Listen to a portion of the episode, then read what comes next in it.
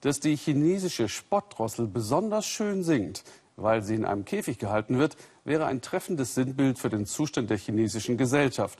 Mario Schmidt hat aber noch eine andere Erklärung gefunden im Schnappschuss. Der sangesfreudige Augenbrauen-Härling ist der Stolz von Herrn Li. Jeden Morgen das gleiche Ritual im Wohnzimmer. Sauber machen und frisches Futter für die Lieblinge. Dann ist kurz Ruhe ohne den Gesang, den Herr Li so gerne hört.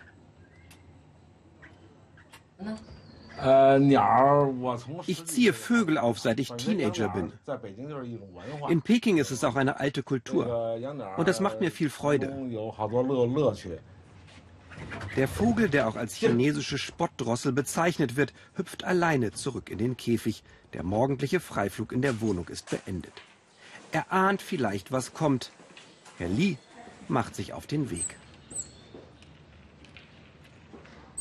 Vögel sind in China beliebte Haustiere. Aber warum gehen viele Besitzer mit ihnen spazieren?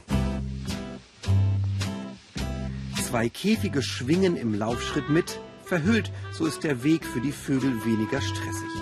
30 Minuten spazieren gehen durch die schmalen Gassen der Hutongs, Pekings alte Stadtviertel. Bis zur verbotenen Stadt. Als hier noch Kaiser herrschten, hielten Adlige und Eunuchen am Hofe schon Vögel zum Zeitvertreib. Und bald wurde das auch im Volk immer beliebter. Herr Lee besucht hier einen Park. Alle Vogelfreunde sind schon da. In den Bäumen hängen ihre Käfige und nun auch der von Herrn Lee. So sehen die Vögel was von der Welt und gemeinsam singt es sich besser. Gerade die chinesischen Spottdrosseln sind begabt darin, Töne aus ihrer Umgebung nachzuahmen.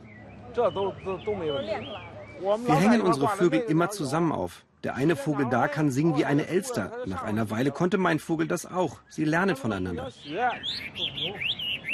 Training, die Männer halten die Käfige aneinander, damit sich die Vögel beim Zwitschern überbieten. Herr Lee ist seit einigen Jahren Rentner. Auch die Vogelbesitzer haben etwas vom Spaziergang mit den Vögeln, Bewegung und Geselligkeit.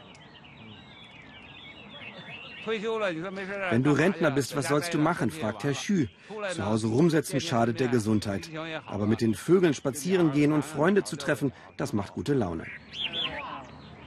Gemeinsam ein paar Zigaretten qualmen und fachsimpeln über Vogelfragen. Nach gut zwei Stunden hat die Morgenidylle dann ein Ende. Die Touristengruppen rollen an. Für die Vögel wird es zu unruhig. Das Vogelkonzert ist vorbei. Bald gibt es zu Hause auch Mittagessen. Und morgen früh sind alle wieder hier.